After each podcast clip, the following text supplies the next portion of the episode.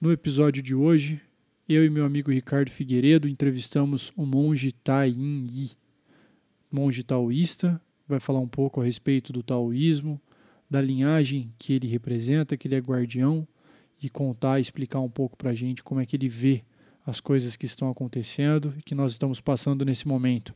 Valeu!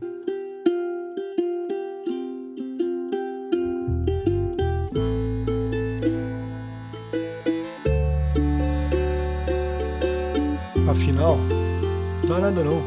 Se der, é pouca coisa.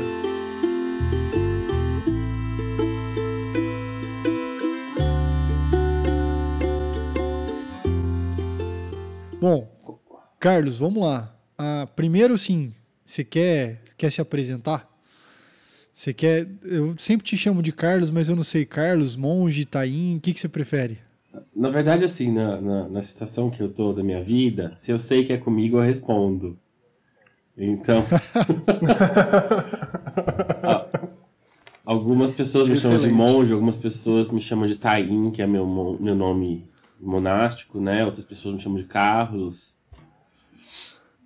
É, então, sabendo que é com a gente, a gente, a gente se manifesta, né? É, mas muitas pessoas acabam preferindo me chamar de monge, né? Igual você chamar tipo um professor de professor ou Beleza. E aí, Carlos, eu acho que assim, bom, primeira coisa, né? Eu, eu vou, vou adotar aqui, vou te chamar de monge, tudo bem? Tudo bem, pode ser. Mas, por favor, conte. se Conte. Cara, aqui não tem, não tem regra, a ideia nossa é não ter não ter limites, não ter regra. Aqui, se o conteúdo for maior de 18, você só me avisa para eu colocar na descrição. é, então, assim, você pode falar o que você quiser, meu cara. O que você tiver vontade, o que vier de desejo. A proposta do canal. É, do podcast, como eu disse, é, é assim, é explicar um pouco, é, não explicar, né?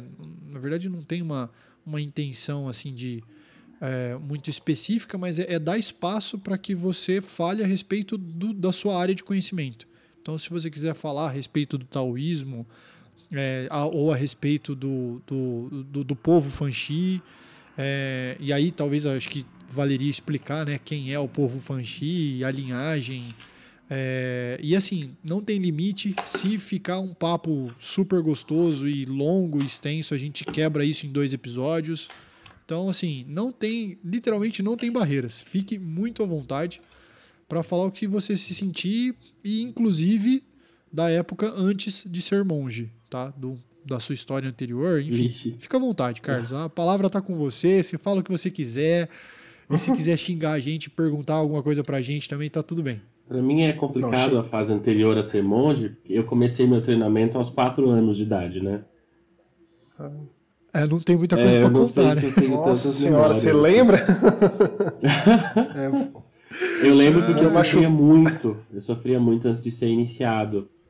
É, eu sofria muitos ataques, eu, eu não conseguia dormir direito, eu tinha sonhos bem pesados, assim. É, mas enfim. Eu quero fazer uma, uma introdução um pouco sobre tal, né? Claro. É, claro, fica à então, vontade. Então, primeiro, é muito complicado um ocidental estar tá falando sobre isso. Eu, eu tive a boa sorte de crescer dentro dessa linha. Porque aqui no, no Ocidente nós tivemos um massacre sobre linhagens, um massacre sobre é, linhas místicas, linhas espirituais. Né? Então, nós somos um povo misturado. Né? A gente tem várias influências de várias culturas, de vários povos, de várias épocas. E nós, por consequência disso, a maioria dos brasileiros acaba tendo uma espiritualidade um pouco é, frágil, né? Então a pessoa vai, ela acende uma vela para Exu, ela acende uma vela é, para Maria, ela acende é, ela faz uma fezinha. Então, essas misturas, eles, eles acabam fazendo muitas vezes com que as pessoas elas fiquem muito ansiosas, tendo muita dificuldade em se aprofundar numa, numa, numa espiritualidade. Né? Então, quando a gente fala de linhagem no Brasil, às vezes é muito complicado. Inclusive, a maioria das pessoas que chegam pra gente, elas estão em muitas linhas distintas Né? E para o tal isso é considerado bom desde que você tenha uma linha forte. Né? É como você falar várias, vários idiomas com uma gramática só. Então tende a ter alguns problemas. Né? Por isso a gente vê tantas é, pessoas que sofrem obsessão, tantas pessoas que sofrem é, ataques, né? E elas atiram para todos os lados. Então a pessoa, a mesma coisa, você tem um problema na coluna, aí você vai no quiropraxista, você vai no osteopata, você vai no benzedor, você vai no terapeuta holístico e quando tem remédio demais agindo, é muito complicado a gente é, obter uma, uma sanação, né? A energia fica confusa, o corpo fica confuso. Então, falar sobre uma linhagem no nosso país é uma coisa complicada. Mas, né, existem muitas linhas aqui.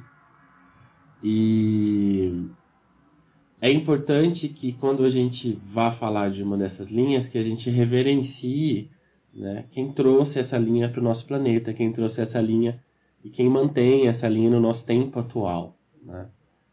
Os chineses têm isso de, ah, eu estudei com tal pessoa, que estudou com tal pessoa, que estudou com tal pessoa, que são os nossos mestres. O meu mestre, ele veio para cá, né, é, um pouco antes do mestre Pailin, chegou no Brasil e viu todas essas misturas, né, ele pensou, como a gente pode é, acolher as pessoas, porque o, o taoísmo basicamente é uma linhagem de meditação sentada. Né? Então, a nossa prática central, que é a prática dos monges, é prestar atenção e continuar prestando atenção. É basicamente isso. Né? A natureza mostra tudo. Os espíritos se mostram, as, as percepções se mostram. É, por mais que nós tenhamos práticas de circulação de energia, nós temos métodos específicos para observação, o foco da nossa linhagem é olha e presta atenção. E tudo se revela, e tudo se mostra. Né? É, quando eu comecei a, a, dar aula, eu sou um guardião de linhagem, como meu mestre. Né? Então a gente é, guarda as formas, é como se a gente se fundisse com uma biblioteca ancestral. Né? E um dos meus primeiros alunos, ele era um bandista. Né? E aí estávamos lá, despertando as percepções do corpo, e ele começou a fazer associações com é, divindades que ele costumava cultuar na Umbanda. Só que assim, eu não tenho formação umbandista, então eu não entendia nada do que ele estava falando. Ele, porque essa energia, ela é de Ogum, que faz não sei o que, não sei o que. E eu assim, como eu vou explicar para essa pessoa que eu não tenho a menor ideia do que ela está dizendo? né? Essa situação, hein? Aí eu falei para ele, olha, é muito lindo o seu conhecimento, eu honro seu conhecimento, mas eu não tenho como dialogar é, de igual com você, porque eu não sei, não, não tenho a experiência que você tem, né? E aquilo me marcou muito no sentido da pluralidade que é a espiritualidade que a gente encontra no nosso país. Né? E também o que eu vi, via de regra, eram pessoas que faziam muitas coisas, mas que não tinham um coração em nada. Né? Então, muitas pessoas é, que falam de muitas coisas, contam muitas histórias, mas que não estão presentes. Né? E o cerne do tal, o tal quer dizer caminho, né? mas para os taoístas não é exatamente caminho, mas o fluxo que leva ao infinito, aquilo que não pode ser descrito. Né? Por que, que ele não pode ser descrito? Porque ele acontece no presente. Né? Então, estar presente tem a ver com se perceber, com perceber o outro, perceber as coisas ao seu redor. Né? E para a gente, esse é o cerne do nosso cultivo percepção. E perceber não é julgar. E aí a gente tem um problema muito sério no nosso país, né? Porque para eu julgar uma coisa, eu preciso parar de perceber ela acontecendo no presente e trazer ela para caixinhas. Né? E de fato, para eu poder aplicar uma coisa que eu percebi, eu preciso julgá-la de alguma forma. eu preciso dar para ela uma função, eu preciso dar para ela é, um processo, né? E a percepção, ela não tem função e nem processo nenhum. Ela acontece, a natureza está acontecendo, né? A plantinha está lá, ela nasce, ela tem a caminhada dela. Se a gente observa, a gente entende muitas coisas. E chega um momento que a gente entende que não precisa entender. É que a existência ela não é limitada a nenhum aspecto, a nenhum processo, a nenhum entendimento. Né? Se você está presente, o seu coração está ali, isso é o que é para ser, é o que há para ser. Né? Todo o restante é, são firulas. Né? E dentro de uma linha a gente tem histórias, tem lendas, tem práticas que ajudam a gente a acolher esse processo de presença, né? E a presença ela pode curar todas as coisas. Então você está presente, ah, tô com dor em tal lugar, tô com é, mal-estar, vou procurar ajuda. Né? E aí as coisas se manifestam, e aí as coisas acontecem. É, o mestre falava que é assim que as pessoas enlouquecem e sobem as montanhas, procurando as pessoas que estão encavernadas lá tentando ficar presentes. Né? então, quando alguém pergunta né, para nossa linha, ah, eu quero me espiritualizar mais, né? Você acha que eu tenho que seguir qual religião, tenho que fazer qual coisa? A nossa única indicação é esteja presente, esteja de coração ali, esteja ali. E aí não importa muito se você bate a cabeça para lá, se você bate a cabeça para Shiva, se você. É, desde que seu coração esteja presente. Né? E aí, mesmo que você possa visitar várias linhas, vai existir uma linha que é o seu cerne, que é onde você encontra força. Né? O mestre falava: primeiro na casa você levanta o pilar central que é o cerne da casa, é o cerne da força da casa. Né? E nisso nós vemos os brasileiros muito confusos. Porque apertou de um lado e o cerne da casa aperta e às vezes dói, eles correm para outro. Né? É. Apertou do outro, eles correm para outro. Então, às vezes, quando a gente fala de firmeza espiritual, né, no Nordeste é muito diferente, mas aqui na região Sudeste, geralmente as pessoas elas vão aonde elas acham que elas podem ter um, respiro, né? E nem sempre é respiro que a gente precisa, às vezes a gente precisa de chicotada. É. Para uma é. arte oriental é muito complicado trazer isso pro Oriente. Nós somos uma linhagem, os Fanxi são uma linhagem jejuadores, pessoas que fazem abstinência de sono, pessoas que levam o corpo à exaustão para ter estados alterados. Que nós não, nós não temos plantas de poder, por exemplo, como as linhagens xamânicas daqui. Né? Atualmente nós estudamos também, mas assim, tradicionalmente o povo da montanha respira. É assim que eles alteram o estado. Né? O sopro do espírito. Eu, eu tô achando sensacional a filosofia. E, e aí eu, eu anotei uma coisa aqui. Eu, é, essa firmeza espiritual, hoje eu, eu, tenho essa impressão. As pessoas me buscam muito, como eu trabalho com apometria, as pessoas vêm atrás de desobsessão. Então, os problemas das, da vida delas é causado por um obsessor espiritual. É, e aí é um trabalho muito grande para você mostrar para ela que na verdade, o obsessor não chegou ali de perdido, né? Tem uma função sua, tem um desequilíbrio energético ali seu, emocional, que acaba trazendo isso, né? Esse, esse aprendizado. Como é que é lidar com isso dentro da, da sua filosofia? E se você tem essa mesma percepção que eu, que as pessoas estão é, ficando com. É como se fosse um lago, um lago muito extenso mas com 10 centímetros de profundidade, sabe? Eu acho que tá bem dentro do que você estava falando.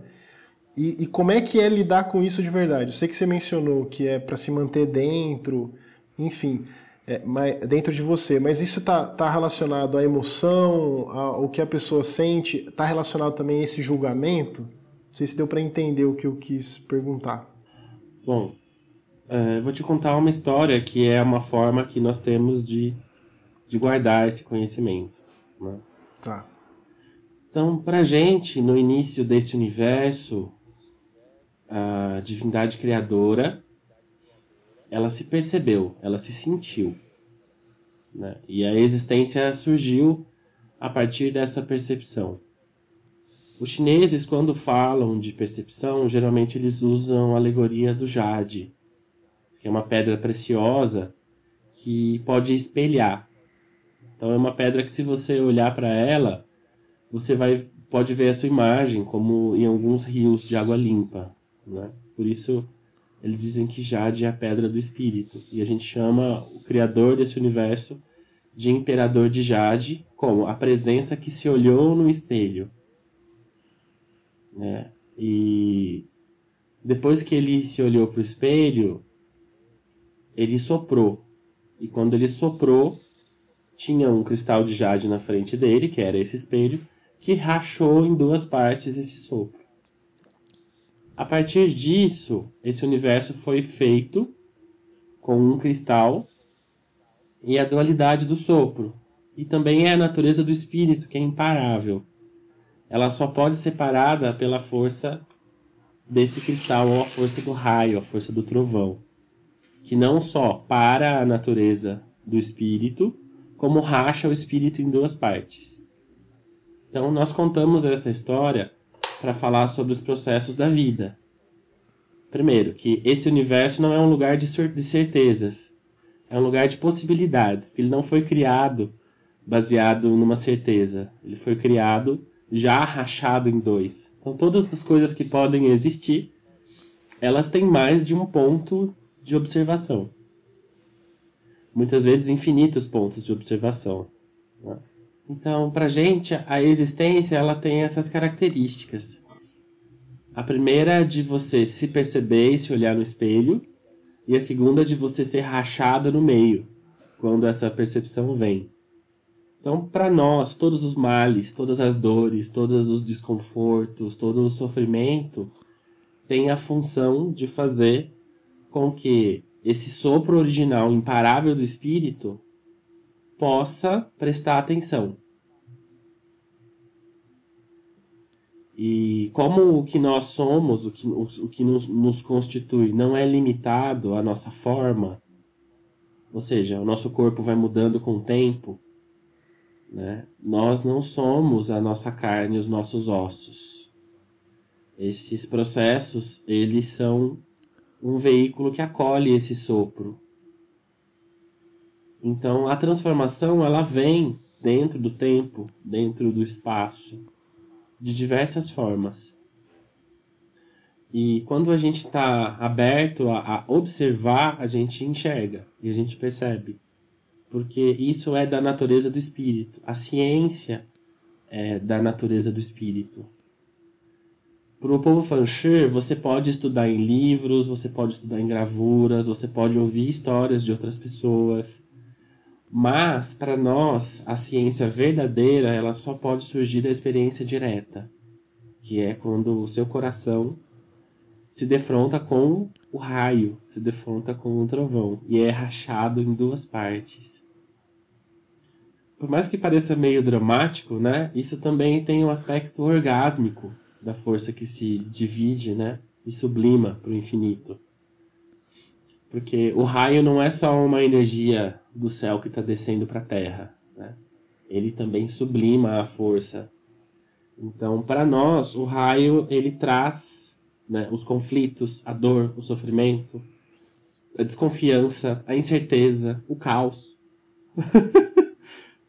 traz para nós a, a possibilidade de prestar atenção e de parar uma coisa que a gente está fazendo, ou que os nossos ancestrais estão fazendo e a gente repete, ou que a sociedade está fazendo e a gente está concordando. Né? O mestre falava: o raio vai cair em todas as cabeças. e a gente. Uma hora, uma hora vem, né? Uma hora cai. Uma hora cai. E uma das orações que nós fazemos é que o raio caia sobre a sua cabeça. Fo fofa. Deve ser bem difícil de explicar mesmo para as pessoas. É. Falar assim, como é que tá? O raio já caiu aí ou você tá ainda no, no conflito? Mas é, mas é muito legal essa visão. É muito interessante. E aí é a gente tem mesmo. uma outra história que é sobre o ensinamento do tempo. Né? Então, vocês querem ouvir mais uma história? Porque nós, nós contamos ensinamentos através de histórias, né? Por favor. Opa! Uma tradição milenar, é. né? Os Fanti têm mais de 60 mil anos, então nosso conhecimento está condensado em histórias, em cantos, né? em práticas físicas, em posturas também, tem muito conhecimento. É, dizem que existia uma época, bem na criação do mundo, em que todas as pessoas eram cegas. E uma dessas pessoas resolveu pedir a visão, então ela queria se tornar um vidente. Para nós, vidente é quem se enxerga e quem enxerga o um mundo. Isso é um vidente. E a partir disso a pessoa pode olhar o passado, pode olhar o futuro, ela pode ver tudo, porque ela tem a visão. Isso é ter a visão. E esse vidente, ele rezou, ele fez pedido para os ancestrais dele, ele fez pedido para as forças da natureza, para o infinito, para as forças divinas, todos os seres que estivessem disponíveis e quem não estivesse para que se tornasse disponível para ajudar ele. Pediu, Pediu mesmo. mesmo. É. Falou, não, isso tem que acontecer, tem que acontecer. É. Aí ele fez a oração dele e os olhos dele se abriram. E isso era no amanhecer. Daí ele olhou, ele viu o céu, ele viu os pássaros, ele viu o sol, viu as nuvens, né? Viu a escuridão se dissipando. E ele foi chamado de o primeiro vidente. Né? Aí ele contou para todo mundo da visão dele. Não, porque eu tive a visão e eu enxerguei. E as coisas são assim: o céu é desse jeito, o sol é assim, as coisas funcionam dessa forma. Ouvindo isso, um dos moradores do vilarejo dele resolveu que também queria ser vidente. E ele conseguiu abrir os olhos meio-dia. Então a visão que ele teve foi totalmente diferente da visão do primeiro homem né? Ou da primeira mulher vidente, pra gente não importa muito. Da primeira pessoa. Sim. E chegou para esse primeiro vidente, o segundo vidente, e falou assim: Olha, eu acho que eu tive a visão, mas é muito diferente, porque é, as cores são diferentes, o formato é diferente, a sensação é muito diferente. Aí o primeiro homem falou: Olha, eu tive a visão e eu, eu entendo o que eu estou falando. Então, o que você viu não é evidência, você viu outra coisa. Deve ser corrompido, deve ser muito diferente o que você viu. Né? Não é, não tá certo. E nisso, para complicar mais a coisa, porque caos pouco é besteira, uma outra pessoa resolveu abrir os olhos no entardecer. E aí chegou com, olha, eu abri os olhos e vocês viram tudo errado. Vocês entenderam tudo errado. Né? E à noite, era lua nova, uma outra pessoa abriu os olhos. Então eles ficaram discutindo, né? E aí as pessoas começaram a ficar caóticas com tantas informações diferentes e elas resolveram abrir os olhos. Então todo o vilarejo resolveu abrir o olho. E quando se abriu o olho era o amanhecer. Né? Então eles começaram a condenar todas as pessoas que tinham aberto os olhos por alguns minutos, alguns instantes, em outros momentos. E outras pessoas foram abrindo os olhos em outros momentos. Né? E é assim que a gente conta para as pessoas sobre ciência, ciência divina, percepção. E a percepção ela não pode ser emprestada.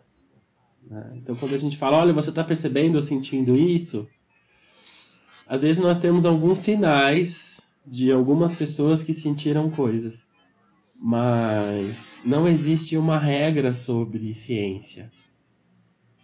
Né? E a ciência que acontece no tempo e no espaço, ela é única para cada ser, para cada instante, para cada acontecimento, para cada descoberta. Né? Então, quando a gente fala sobre, ah, essa pessoa está sofrendo, será que ela não percebe? Né? Na verdade, ela percebe. Às vezes ela não quer olhar aquilo. E daí o raio vai cair na cabeça dela tantas vezes quanto for necessário para que aquilo ou se resolva ou ela morra. Morrer é uma forma boa de resolver pra gente, é muito bom. Porque às vezes você, né, vai acumulando dano, dano, dano, dano, dano, e você puf, implode. Muito bom. Hum, resolveu. Próxima, né? É, pois é, solução, solução boa, assim, pra parar de conflito é melhor mesmo embora deixa quieto. Ah, pra gente a, a morte é, é uma expressão muito pura de afeto. Né? Não a morte é a destruição do corpo. A morte é a transformação de uma coisa em outra, né? Então, para nós, o raio cai para transformar as coisas, para alinhar o céu, alinhar a ciência, né? Ô Carlos, e a gente conversando, né, planejando, na verdade, a, a esse bate-papo, é, você comentou da história do vinho do fim do mundo. Ah, o vinho do fim do mundo. Por quê é, essa história? E aí já aproveita e já conta. O vinho do fim do mundo ele tem a ver com uma coisa que nós chamamos de chamado de alquimia, que também quer dizer enlouquecer. A natureza original do espírito ela é caótica, ela é confusa, ela é como uma, uma flecha que se atira em espiral no infinito. Quando a gente se depara no meio do infinito como seres nascidos é, nos é dado um nome, nos é dado uma história, uma família, um contexto cultural, nos é dado muitas vezes uma carga que os indianos chamam de karma, mas para os Fanchi não existe karma. Para os Fanchi, karma está ligado à ancestralidade. Né? Porque o que você nasce, você carrega no seu DNA, você carrega no seu sangue, pertence aos seus pais. Né? E se você decidir se tornar pai, também passa a pertencer a você. Porque é uma coisa que não vai depender só da sua força, ou só da sua oração, ou só da sua feitiçaria, né? só da, dos encantos que você faz, de como você leva a sua vida. Mas quando a gente se vê preso em todas essas amarras e a rebeldia nasce no nosso peito, quer dizer que a gente tomou o vinho do fim do mundo. Né? Então, o vinho do fim do mundo tem a ver com esse processo de enlouquecer, de não admitir, de não querer que as coisas sejam assim, de não se conformar, de não aceitar, né? E de ter uma necessidade muito grande de implodir esse universo inteiro. Né? Nossa, tô, tô bebendo desse vinho, hein? Já bebi muito aí. Já tá bebendo bastante. Jesus amado, que eu, que eu, vou acordar com uma ressaca amanhã que eu não tô nem vendo. Então, pra gente, esse é o vinho dos imortais. Né? A gente chama de Shen. E aí tem que contar mais história pra dar pra entender. Vamos lá. Por favor. Já estamos bebendo mesmo? Vamos até o final. Bebendo, é, né?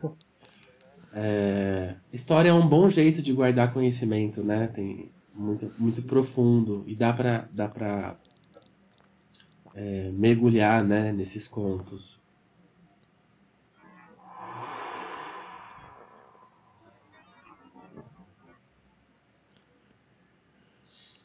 Diz a, a nossa história que existia uma época antes do tempo e do espaço em que os espíritos eles podiam se misturar e gerar coisas e dissolver coisas.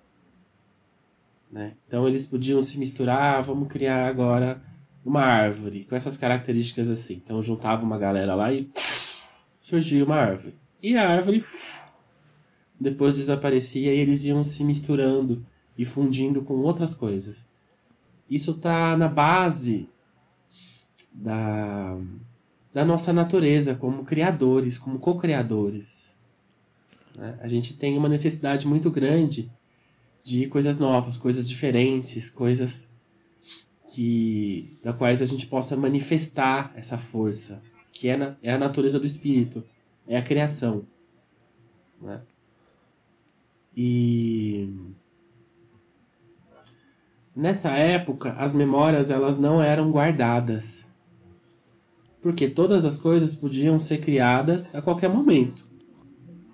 Só que uma vez que você não tinha memória ou não tinha método, né, você não conseguia reproduzir as coisas. Ou seja, tudo o que era criado era feito uma vez só. E nunca mais. Como não existia tempo nem espaço, não era possível voltar ao passado. Só existia o presente. Né?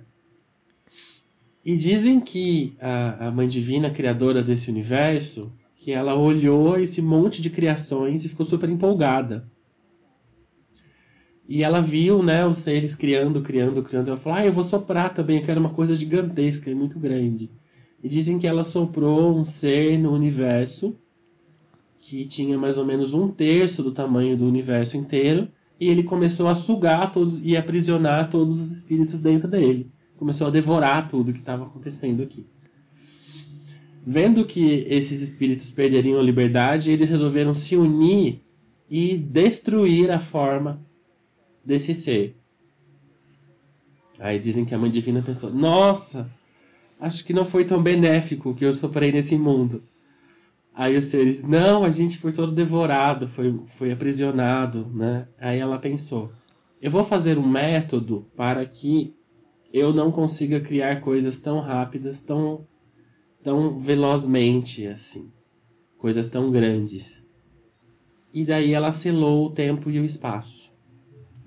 Então ela criou o que nós chamamos de roda espiral do tempo e do espaço. Os Fanxi representa o calendário, assim como o povo maia também tem o calendário do tempo. Né? A diferença do calendário maia para o calendário chinês é que o calendário maia ele é estático. O calendário chinês ele é móvel. Então, por exemplo, um solstício, um começa no número 1 em um giro solar. No segundo giro solar ele vai ser número 2. No terceiro giro solar ele vai ser número 3. Então o mesmo marco acontece no tempo e no espaço. No calendário maia não, ele vai ser sempre 1. Né? Então os chineses fizeram um esquema de várias rodas, assim, é muito doido o calendário chinês, é muito incrível sobre esse ensinamento de tempo e espaço. Uma vez que os seres estavam condicionados no tempo e no espaço, eles poderiam começar a guardar aquilo que eles gostassem. Né? Então daí eles começaram a criar planetas, começaram a criar formas sólidas e armazenar essas formas sólidas como formas cristalizadas. Mas esses cristais eles vinham de um lugar onde não existia tempo e não existia espaço. Então eles precisavam ser guardados. E para isso se criou o termo Xian, que quer dizer aquilo que está nas montanhas, ou seja, a força celestial, que consegue cristalizar as memórias. Então, para nós, areia são é, espíritos desse Xien, que quer dizer imortais também. Né? Que são a memória que se preserva. Então, areia são Xiens. As plantas, a água, o vento. Né? Isso é a natureza imortal de todos os seres, a natureza indestrutível dos seres. Que não é a forma, mas é o que gera a forma. E o vinho do fim do mundo significa absorver essas memórias e liberá-las depois. Então, quando a gente percebe que todo o nosso ciclo de condicionamentos eles são basicamente memórias, então o seu nome é uma memória, as suas crenças são uma memória, a sua cor de pele é uma memória. Nada mais faz sentido. E nunca fez. Não foi feito para fazer sentido, né? O, o céu dá nascimento às coisas de forma espontânea. Então ele não cria um algodão para virar um, uma camiseta, Né? Ele cria o algodão porque ele cria o algodão, porque é da natureza dele soprar o algodão. E às vezes no mundo em que a gente está hoje, que para nós que somos um, de um povo muito antigo, a humanidade está muito maluca. Né? Não só para então... você, né? só... não se sinta sozinho. Mas essa coisa de que os seres têm uma função, por exemplo, meu trabalho é tal coisa, né? minha família é tal, é... meu jeito de pensar é tal, minha personalidade é tal, meu signo é tal. Para nós isso é muito doido, porque a nossa natureza ela não tem nome, ela não tem fim, ela não tem início. Né? E ela não é fechada no nosso ser humano. Nosso ser humano é como se fosse uma concha que guarda uma pérola de luz. E quando ela se abre, essa pérola. Quando a gente fala sobre abrir essa concha, não é necessariamente matar a sua forma biológica, mas se abrir para esse sopro de infinito. Por isso nós trabalhamos nos sonhos e nós trabalhamos também nos fundindo com as coisas. Né? E todos os seres têm essas habilidades. Todos os seres têm habilidade de oração, todos os seres têm habilidade de invocar coisas, todos os seres têm habilidade de banir coisas, todos os seres têm habilidade de se abrir a outros universos, se abrir a outras percepções, se abrir a, êxtases diferentes. Né? Isso para nós é o vinho do fim do mundo. É quando a contenção toda que foi colocada sobre os seres, ela pesa. Porque muitas pessoas rezam igual os ancestrais, sem saber nem o que estão falando, e defendem coisas que muitas vezes elas também não têm noção do que elas estão fazendo. Daí tem que vir o Deus do Trovão com todo o seu amor e pá, né? E às vezes, muitas vezes, e muitas vezes, e muitas vezes, a pessoa, ai, minha vida tá uma desgraça, me salva, né? Aí vão, às vezes a gente também faz medicina chinesa, a gente fala, olha, a gente pode aliviar um pouquinho, porque você tem que parar de ser filho da puta, né? tem que parar. Né? Desculpa a expressão. Não, é tranquilo. Tá ótimo. Bom que você tá se sentindo em casa. Tem que ter afeto por você, afeto pelo irmãozinho. Isso é rezado de muitas formas, em muitas religiões, em muitas é uma coisa que todo mundo sabe, não é, assim, não é novidade, né? Mas para muitos corpos que não se sentem, não prestam atenção, às vezes isso é falado da boca para fora, né? Então, às vezes é uma voz sua que está falando na sua boca, mas você não parou para engolir, né?